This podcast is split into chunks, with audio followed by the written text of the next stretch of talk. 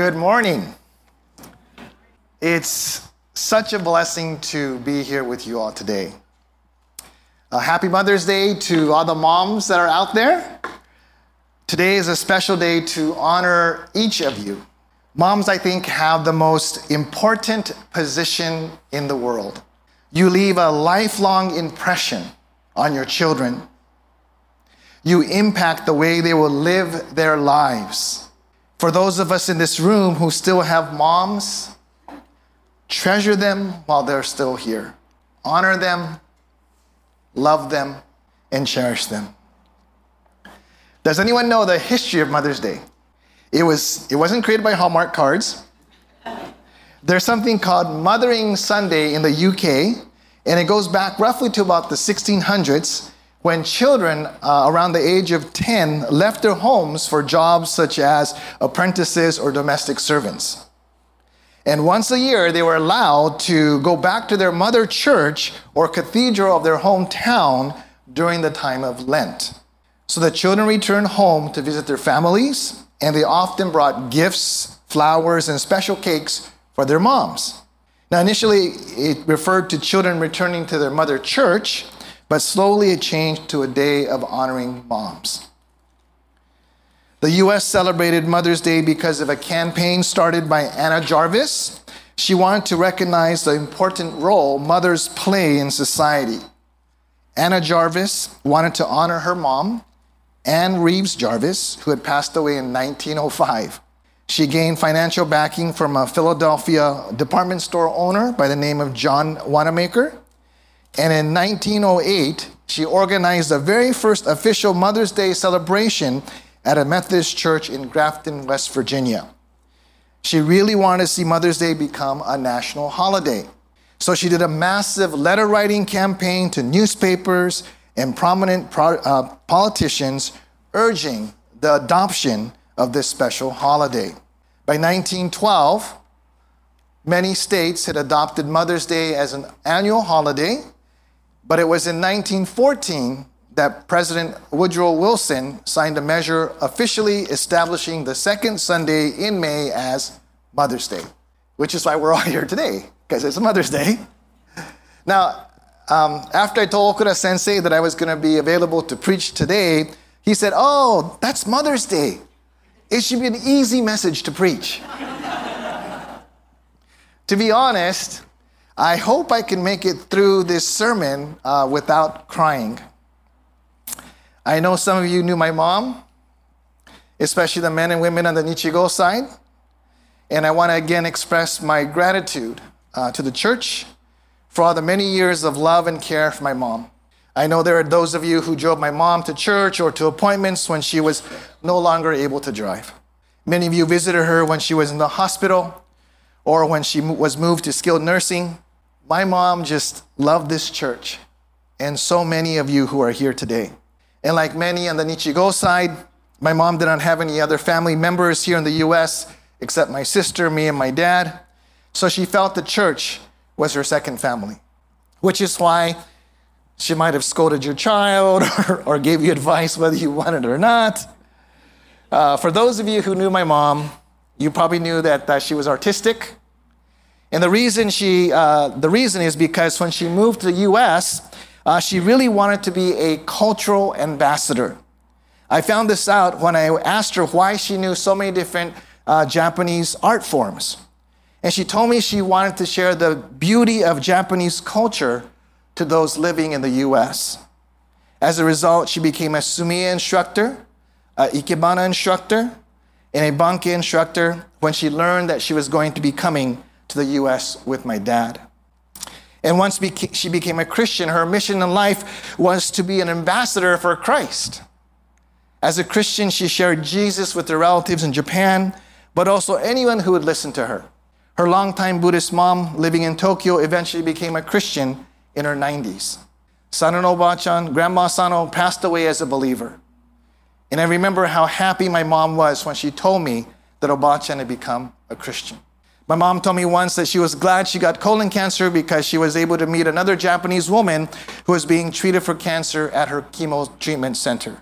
She always invited non Christians and Christians to our house, not just to share a delicious, delicious meal, but so she could talk to them about Jesus. She loved preparing Japanese food as well. Anything she made was always very good. I wish I'd learned to cook from her. I did learn two dishes.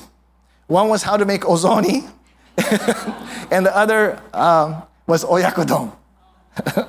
Both recipes were given to me when I was single. I was an associate pastor in the Bay Area, and I couldn't make it home for New Year's Day one year, so I asked my mom how to make ozoni. And she carefully told me how to make it over the phone. And then I still have the oyakodon recipe card she sent me. Speaking of when I was single, I know that my mom was my number one prayer warrior. When she said she would pray for me, I knew I had prayers being lifted up for me. She loved to pray. So many mornings, I remember seeing her Bible open on the dining room table with her prayer journal next to it. She prayed for me that I would uh, have a, find a wonderful wife, and I have a wonderful wife. She prayed for me that I have healthy kids, and I have healthy kids. My son is here today with me. Uh, she prayed for 32 years until her passing for my ministry, and I'm still in ministry. My mom loved to pray. I think if I were to describe my mom in a few words, it would be something like this. My mom was deeply was a deeply spiritual, prayerful, and graceful woman who loved to share about Jesus and Japanese culture through the arts and cooking. Now, I know God is described as being our father, our Abba, our daddy, but God is neither female nor male. However, we're told that He created both Adam and Eve and that they both bear His image. In Genesis chapter 1, verse 26 and 27, it says, So God created man in His own image. In the image of God, he created him. Male and female, he created them. This verse speaks of something called the imago Dei, the image of God. And this is an understanding that our ability to feel, to rationalize, to think, to create, and understand abstract concepts is because we're made in God's image. Along with this comes the freedom to make our own decisions to carry out our will or God's will. So God is neither male or female, but instead, when He created both genders, He imparted His image to both parties, which means that we get a sense of who God is like or what God is like when we look to our fathers, but also when we look to our mothers. In fact, we can see the maternal nature of God when He's described as being compassionate. The word mercy or compassion is, the, is uh, in Hebrew, rachum. And this is derived from the name of the most motherly organ in the woman, which is the womb. And that's rechem. It is when the baby is inside the womb that the mother forms the strongest connection of compassion and love to this baby. Women understand there's something growing inside of them. They carry this baby for nine months. They endure morning sickness and, de- and uh, develop maybe an aversion to smells. And when that baby grows, the mother starts to experience back pain or maybe even gestational diabetes. But that doesn't stop the mother from loving that baby.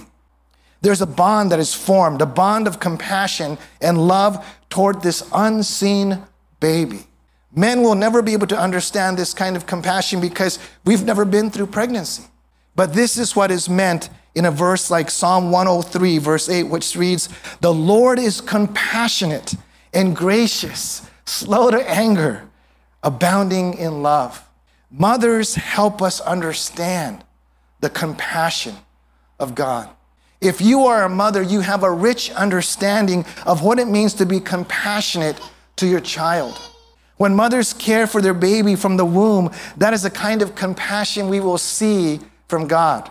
The word compassion, though, is also connected to an emotional response towards someone. In 1 Kings chapter 3 verse 16 through 28, there's an example of two moms fighting over the possession of a baby. So they go to King Solomon to ask him for a judgment. And he tells them, "Cut the baby in half and give the halves to the moms." But this is how one mom reacted. The woman whose son was alive was deeply moved out of her love for her son and said to the king, "Please, my lord, Give her the living baby. Don't kill him.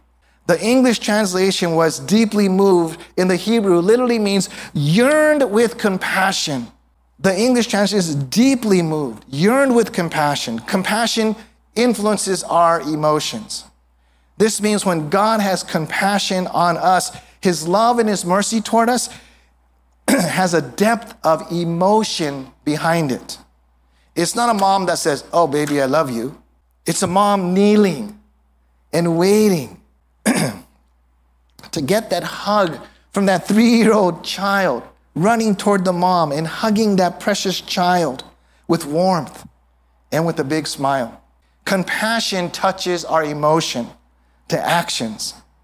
Another verse is found with Jesus in Matthew chapter 9, verse 36. It says, When he saw the crowds, he had compassion on them because they were harassed and helpless like sheep without a shepherd. This is a very descriptive uh, word to describe what was going on inside of Jesus. His heart was moved. He was deeply emotionally impacted when he saw the crowds. It reminds me of the time when I left Narita Airport back in uh, August of 2008. I was waving goodbye to my relatives who were seeing me off at the airport. I hadn't seen them for over 20 years. And as I waved goodbye to them, getting ready to go through security, I started to cry. I stopped myself once I got to the checkpoint. But when I saw them again through the glass wall as I was going down the escalator to go to the customs area, I started to weep. And it wasn't a few tears, it was just full on bawling, tears and snot and just pouring down my face. Something deep within my heart was breaking. Something deep within me was causing me to cry as I was getting ready to leave Japan. That experience, as I thought about it once I got to Los Angeles, was God's compassion stirring in my heart for my non Christian relatives. Those tears were a result of God's compassion as I moved with finding out things about uh, things in Japan like hikikomori, or the rate of high rate of suicide, JK dating, divorce rates in Japan, and the high rate of depression. I never knew these things about Japan until that trip. I literally felt God's compassion toward Japan as I was leaving. And this experience is why I left pastoral ministry to go to JEMS. When we say God is compassionate and gracious, slow to anger, and rich in love, or abounding in love, let us understand that the compassion of God is not a cold intellectual response from God. It is instead an emotional response of care, of concern, and connectedness that God has toward us. That is what a mother imparts to her children. She shows us a tangible expression of God's compassion toward us. From our mothers, we gain an understanding that God loves us that He cares for us, that we are special, and that we are loved. Now, given all that I've shared, I've probably given an impression that my mom, with my relationship with my mom, was great all the time. When I was a child, my mom was a very strict disciplinarian. She had no problem spanking me with a slipper or a leather belt. And I remember one day she had me stand out in the rain as a result of, uh, as a punishment. What happened was my mom and I had gone up the hill to visit a friend. I was four years old, and so what I did what a normal four-year-old would do. I played around my mom when she was talking to her friend. At one point, as my mom was sitting on her chair, I went underneath her seat and then came out on the other side of her chair, underneath her legs. She didn't say much at that time, but when we got home, she told me what I did was very bad manners, so she made me stand out in the rain. It was cold. this. but as I also remember, she was a lot of fun. I remember one night during high school when I was studying for a test, she came into the dining room and started talking to me. I really didn't want to study, so I was talking to her and she mentioned she knew how to juggle. So for the next several hours, she taught me how to juggle when I was really supposed to be studying for a test. I think I failed that test the next day, but I learned how to juggle. She was a fun mom. But would you be surprised if I told you that there was a period when my mom used to really get on my nerves? So much so that I wish she would just hurry and go to heaven and join my dad. There was a period where I was so impatient with her because whatever she said or whatever she did would just rub me the wrong way. In fact, there were years where I felt I couldn't write a nice Mother's Day card because I felt so much animosity toward her. In though, during that period, I couldn't honestly write or say, I love you, mom, because I knew I'd be lying to her and myself. As I turned 30, 40, 45, 50, I still felt that she treated me like a child. I always remember telling her, Mom, I'm, I'm an adult. Stop telling me what to do. Moms do that, right? I do that now to my son. After I got married and my wife and I had kids, I would invite my mom to come up to LA for a week or so. We thought my mom would like to spend time with her grandchildren. But what would happen? It was supposed to be a fun, relaxing week with grandma, spending time with her grandkids, would end up with me getting mad at my mom and taking her back home early to San Diego because I couldn't stand having her in my house. And here's why I felt this way it was normal for my mom to come to my house and rearrange things in my house, like putting dishes and cups and bowls in different places, because she felt it'd be easier to find. She would rearrange our closets and pantry, which would then make it impossible to find things. After a while, I just gave her one rule when she came to our house.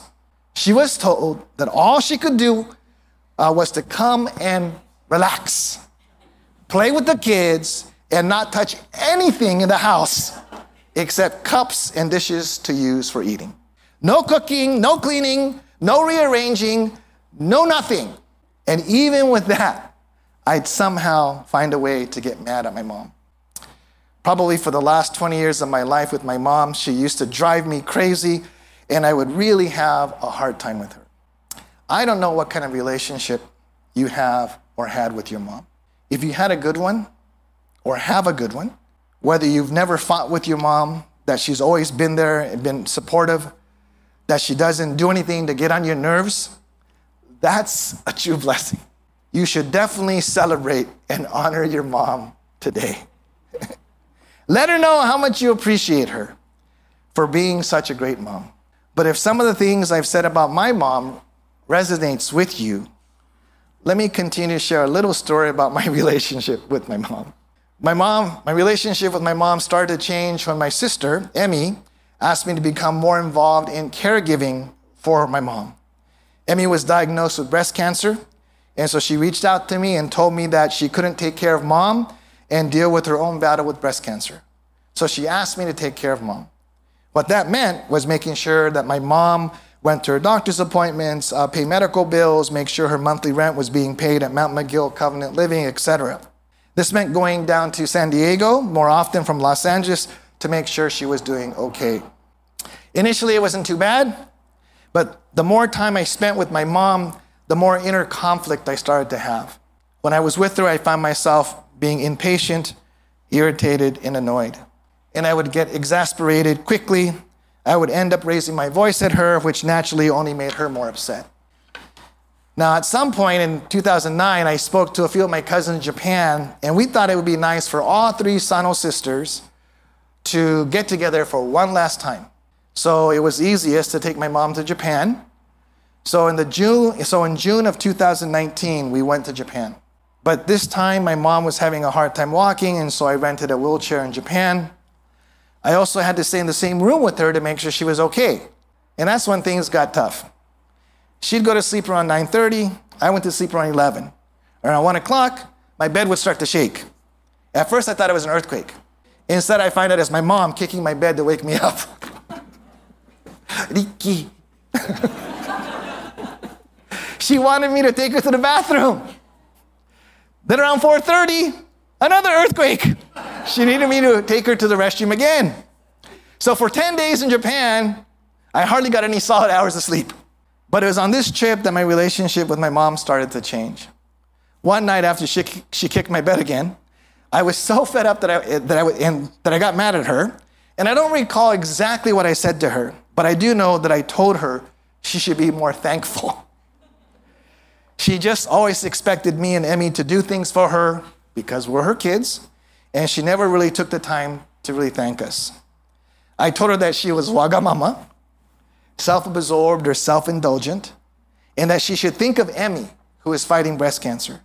I asked her, So have you ever thanked Emmy for all the things that she's done for you? She took time off of work to take you to a doctor's appointment. She would eat dinners with you after work and then drive home from Paradise Hills to Valley Center. You're lucky to have a daughter like Emmy. Getting that off my chest made me feel better, but I also think it got my mom thinking a little bit. Now, fast forward to 2021. God started to do something in my heart from that June trip in 2019 to January of 2021. This is when my sister and I decided to put my mom on hospice. And by this time, my mom had suffered her seventh or eighth stroke, I, I don't remember, which took away her ability to eat solid food. She couldn't use her hands, she couldn't walk, she couldn't talk, so she was basically trapped in her own body. And since this was during the pandemic, I was actually able to come down to San Diego quite a bit since we were all working from home. I would come to San Diego from Monday and then usually go home on a Thursday night. Seeing how frail my mom was by this time made me feel sad for my mom. Also, prior to my mom getting to this condition, I learned that my mom had suffered uh, various disappointments in life. She was actually born to a very wealthy family. She had her own personal nanny when she was a child.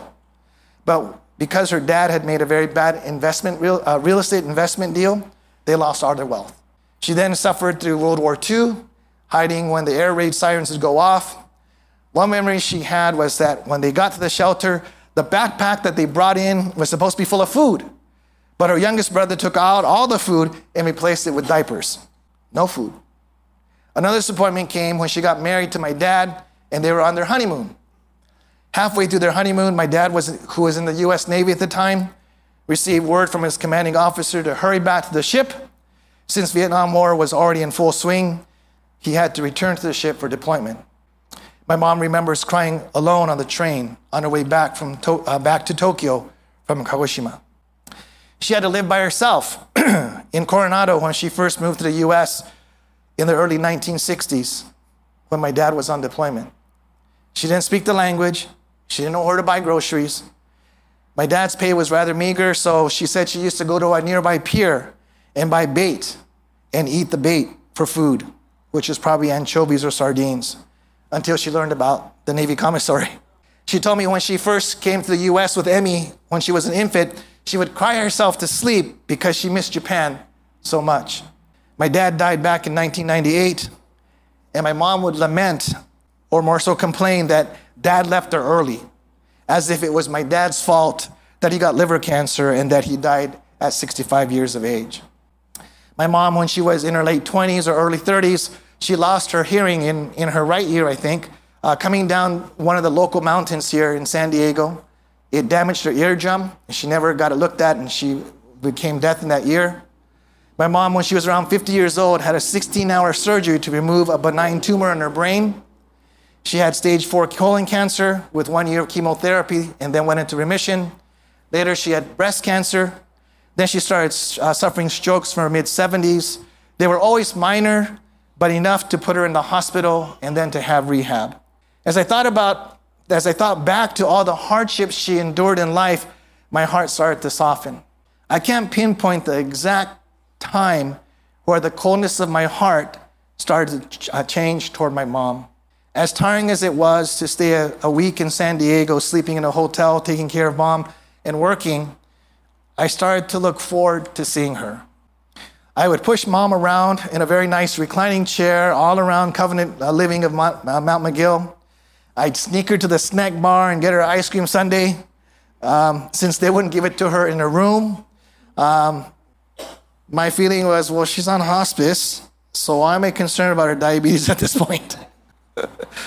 and I started wanting to hold my mom's hand. I wanted to let her know that she was special and that she was loved. I wanted to make sure that she knew that she did her best to raise me and Emmy to be who we are today. I wanted to thank her for her many sacrifices that she made on her behalf so that we could have a good life. I am so grateful that God gave me eight months to be with my mom. I am so grateful that I went from being a son who used to get irritated by just the sound of my mom's voice to wanting to hear her voice one more time. During the eight months, I was so grateful that I had the opportunity to take my mom to see her sisters one last time in 2019. As I spent the last eight months with my mom, God healed my heart towards her. And I came to realize all the various hardships she had endured in life. As I did, a deep sense of compassion swelled within. I could only say that the work that this was the work of the Holy Spirit. Before my mom's last stroke, she did tell my sister, "Thank you for all that you that Emmy did her, for her." And towards the end, I really saw that my mom appreciated me and my sister. Please forgive me for having spent so much time talking about my mom, but today's Mother's Day. And I wanted to share about my mom, who was indeed a wonderful mother. As I mentioned earlier, if you have a great relationship with your mom right now, or you did prior to her passing, praise God. You are blessed. Let her know how much you appreciate her. Shower her with praise. But if some of you came to service thinking, great, it's Mother's Day, I have to be nice to my mom, I want to say one thing. Don't be like me. Don't go through life holding a grudge against your mom for 15 to 20 years. Don't sweat the small stuff when it comes to your relationship with your mom. If she wants to rearrange your house, let her. She's just doing it because she thinks it make your life easier. Once she leaves, return to the way it was. But no need to get angry about it, right? Be grateful that your mom is still alive and she's asking you for help. If you have kids, remember how you treat your mom right now is probably how they'll treat you when you're older. If you don't know your mom's personal history, why not spend some time with her, finding out all about her life's major experience, life experiences? It might help you understand why she is the way she is. And if you're having a hard time with your mom right now, I want to encourage you to pray. Ask God to help you love your mom just as she is, not for God to change her. Things slowly started changing once I started asking God to change my heart toward my mom instead of God changing my mom. I want to close by sharing a few passages. God exhorts us to honor our father and mother. It's one of the Ten Commandments found in Exodus chapter 20, verse 12. So we know it's important to honor them. In the context of the Ten Commandments, honor means to prize highly or to care for, to show respect and obey. The Old Testament word honor comes from a word that means heavy or weighty. So to honor someone means to give weight or to grant a position of respect and authority in one's life. Paul speaks of the importance of honoring our parents in Ephesians chapter 6, verse 1 through 3. It says, Children, obey your parents in the Lord, for this is right.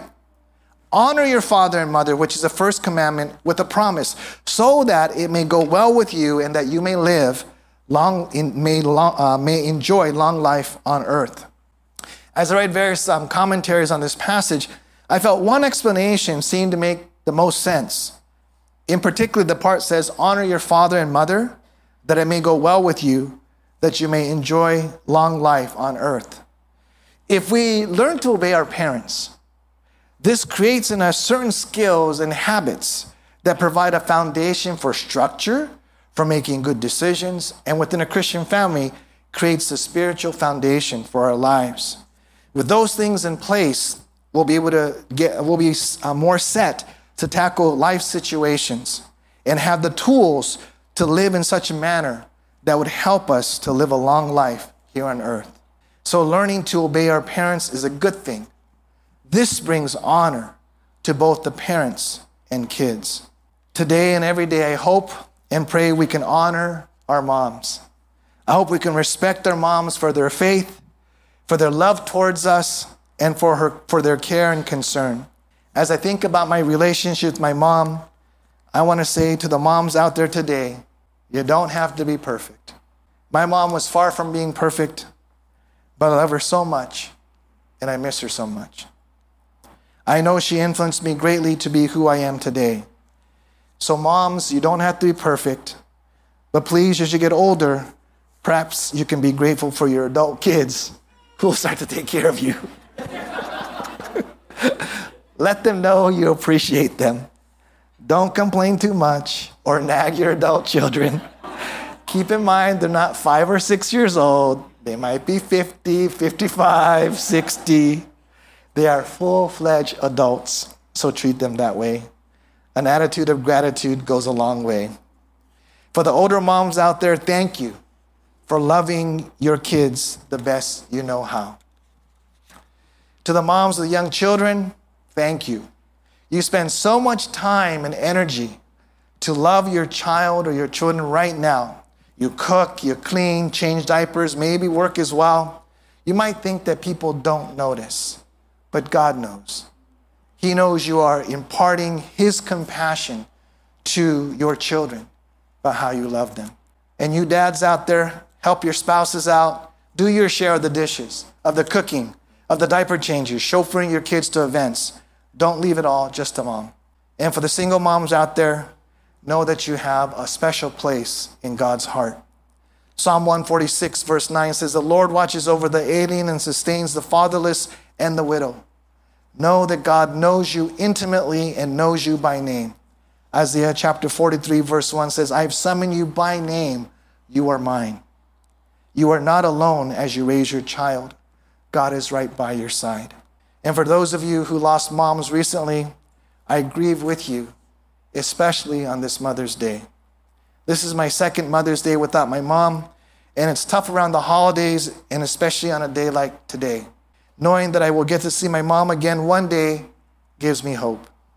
But I also remember all the positive memories I have of my mom, especially during the last eight months my mom was on hospice. As tough as it was on my mom, those days were filled with laughter and with tears and gratitude. Those memories will always put a smile on my face. To all you moms out there, thank you for showing us, showing us God's compassion through your lives. Thank you for instilling in us life skills so we can succeed in this journey here on earth. Thank you for being the ones to give us the foundation of our faith. Happy Mother's Day. I hope you know that you are cherished, loved, and appreciated. Let's pray together. Our gracious Heavenly Father, thank you for the moms who are here today and we ask your special blessing upon them as we honor them. Help us to never take them for granted. We pray for the young moms that are here today. Grant them rest. Grant them a special measure of your grace and strength. We pray for all the young dads as well. May they take good care of their wives so they feel cherished and loved. Lastly, we pray for adult children who might be having some issues with their moms. We pray for understanding from both sides for reconciliation, for forgiveness, and restoration of relationships. May today be the start of hearts being slowly transformed and softened so that when our mothers depart from here, they will feel appreciated, loved, and special. We ask these things in the name of your Son, Jesus Christ. Amen.